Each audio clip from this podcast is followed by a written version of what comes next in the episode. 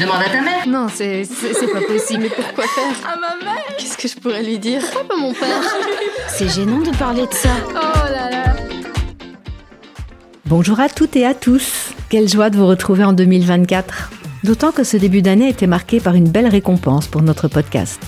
Nous avons remporté le prix de la catégorie Femmes et Santé du concours Podcast francophone, un concours organisé dans le cadre du Festival de la communication santé en France. Une très belle récompense de notre travail qui fait vraiment chaud au cœur.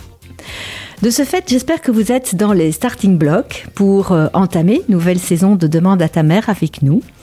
Une deuxième saison qui nous permettra de poursuivre l'exploration des sujets de santé féminine sans tabou pour vous aider à mettre à jour vos connaissances et continuer à vous aider à parler de sujets délicats en famille en diffusant les bons messages. Parce que pas de fake news dans nos épisodes, mais que des infos validées.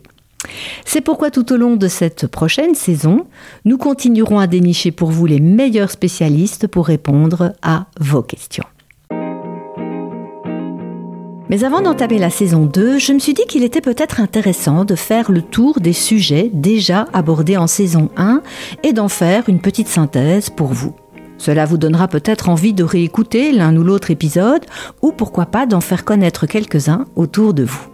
Alors c'est parti pour une revue des épisodes 1 à 14 et j'en profite au passage pour remercier très chaleureusement tous les spécialistes qui ont accepté de venir au micro dans la saison 1, qu'ils soient sexologues, gynécologues, dermatologues, urologues ou encore professeurs de santé publique. Merci à tous et à toutes.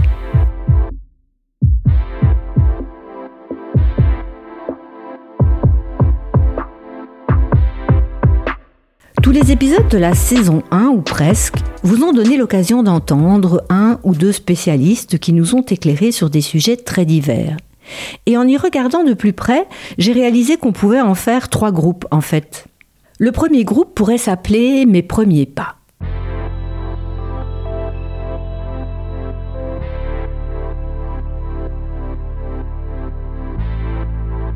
Nous y avons abordé la première consultation chez le gynécologue, le choix d'un contraceptif, la contraception d'urgence et l'explosion des protections périodiques.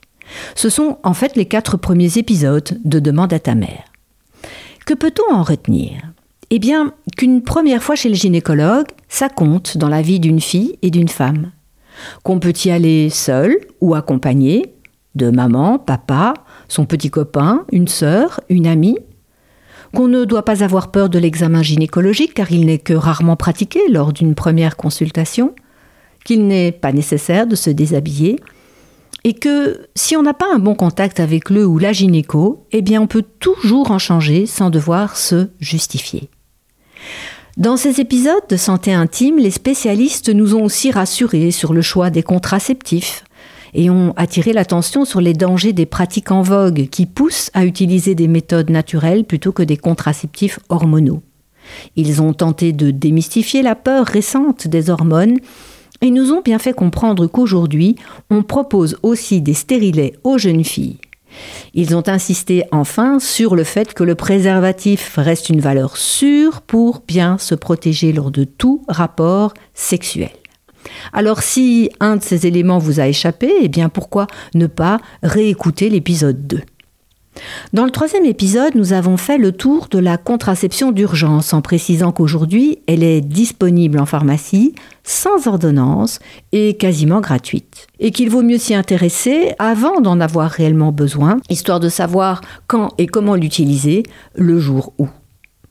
Pour terminer ce premier groupe de mes premiers pas, eh bien rappelez-vous, nous avons mis les connaissances des mamans à jour en leur parlant de l'ensemble des protections périodiques actuellement disponibles. Les cups, les culottes menstruelles, les tampons, les serviettes. Et nous avons fini en mentionnant que les filles et les jeunes femmes d'aujourd'hui sont bien déterminées à changer le regard de la société sur les règles. Eh bien, bravo les filles, on est avec vous.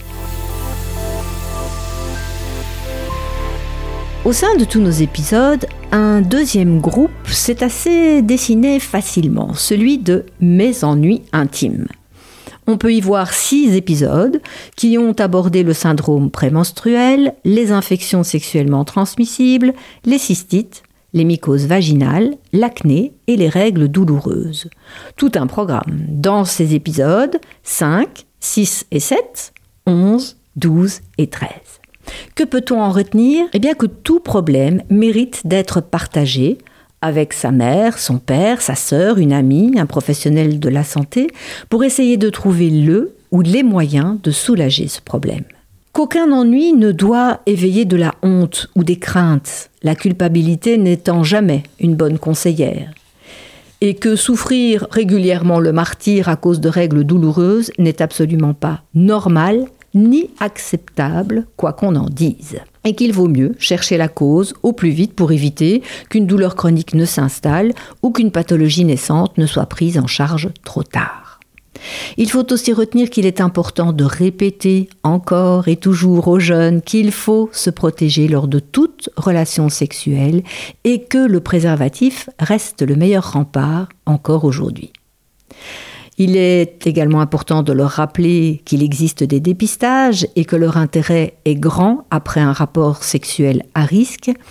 Et enfin, l'aspect psychologique que peut imprimer un souci de santé lié à l'intimité ne doit jamais être négligé. C'est pourquoi consulter un psychologue s'avère être une très bonne solution dans de nombreuses situations. Les épisodes du troisième et dernier groupe rassemblent les sujets de société et les tabous.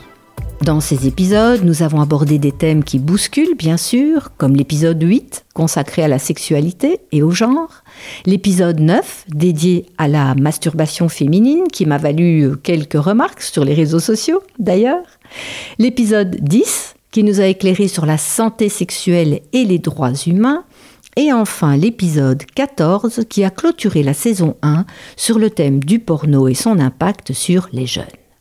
Alors que faut-il en retenir? Eh bien que la société a toujours évolué et que ce qui est vrai aujourd'hui ne le sera peut-être pas demain ou le sera différemment. Qu'essayer de comprendre est plus malin que de juger ou de condamner. Que de tout temps les jeunes ont tenté de nouvelles expériences qui ont permis de changer des choses. Que l'époque troublée et en pleine transition que nous traversons tous n'est facile à vivre pour personne, tant elle bouscule les repères et ouvre des horizons presque sans limite. Et que la meilleure façon d'appréhender l'avenir est de continuer à dialoguer, échanger, pour mieux se comprendre et s'épauler dans la vie. Voilà en quelque sorte le résumé de cette première saison qui reste à votre disposition sur toutes les plateformes d'écoute.